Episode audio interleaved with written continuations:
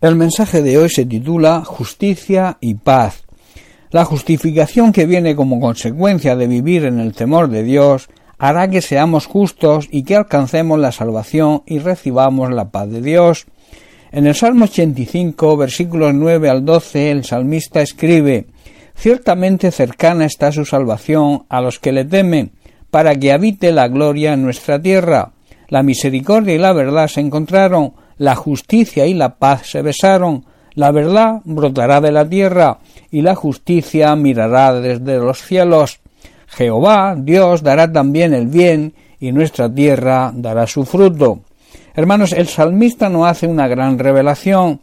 Dios está siempre cerca para salvar a aquellos que lo honran, respetan y le obedecen, para que su poder nunca les abandone y puedan recibir su ayuda siempre. El amor, la lealtad, que significa guardarle a Dios la fidelidad que se merece, la paz y la justicia deben sellarse y deben caminar siempre unidas.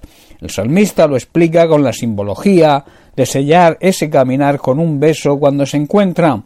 La lealtad, el ser fiel a Dios, brotará de la tierra. Esto quiere decir que debemos hacer morir y enterrar todo nuestro orgullo y toda nuestra soberbia, dejar de vivir para nosotros, siendo fieles a Dios y nacer para una vida de servicio a Él y a los demás, en definitiva ser fieles al encargo de la gran comisión, fieles al encargo de anunciar el Evangelio con nuestra boca y sobre todo con nuestro testimonio.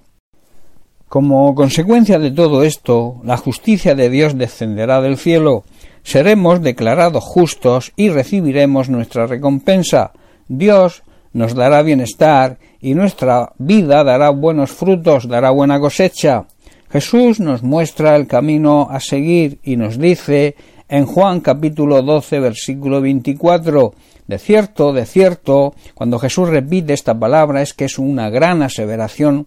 Dice, os digo lo siguiente, que si el grano de trigo no cae en la tierra y muere, queda solo, pero si muere, lleva mucho fruto. Jesús, aparte aquí de anunciar y de profetizar sobre su muerte, nos marca el camino a seguir para recibir la justicia y la paz de Dios y llevar a feliz término la gran comisión, llevar una abundante cosecha de almas salvadas.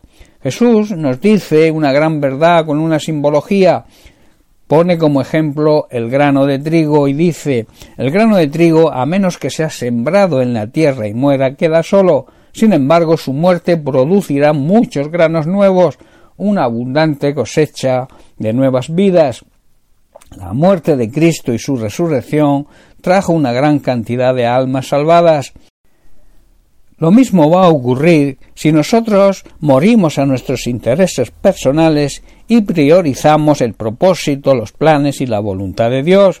El plan, el propósito y la voluntad de Dios es que todo pecador tenga la oportunidad de arrepentirse y ser salvo al aceptar a Jesucristo como Señor y Salvador.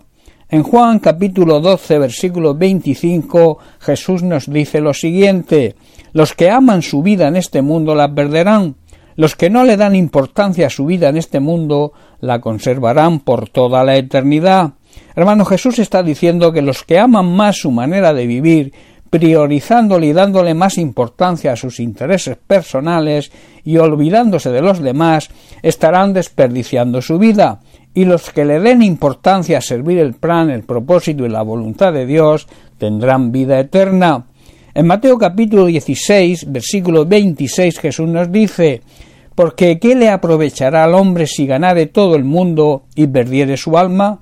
¿O qué recompensa dará el hombre por su alma, el ser humano por su alma? Jesús insiste a sus discípulos y hoy lo hace con nosotros con un ferviente llamado a que siempre estemos dispuestos a perder y a dedicar nuestra vida por amor a su causa, y nos advierte y nos hace algunas preguntas. ¿De qué le vale a la gente dedicar y negociar todo su tiempo en esta tierra para ganar todo el mundo y al final se pierde su alma o se condena? ¿De qué le sirve? ¿Qué precio podrán pagar las personas por su salvación? La salvación se puede comprar con dinero, Rotundamente no. Recuerda, la justicia y la paz vienen como consecuencia de vivir en el temor de Dios. Esto hará que seamos justificados, que alcancemos la salvación y recibamos su paz. Dios está siempre cerca de las personas para salvar a aquellos que le honran, respetan y le obedecen, para que su poder nunca les abandone y puedan recibir su ayuda siempre, esa ayuda que va a transmitirles esa paz y esa justicia de Dios. Bien, pues hasta aquí el mensaje de hoy. Que Dios te bendiga. Un abrazo.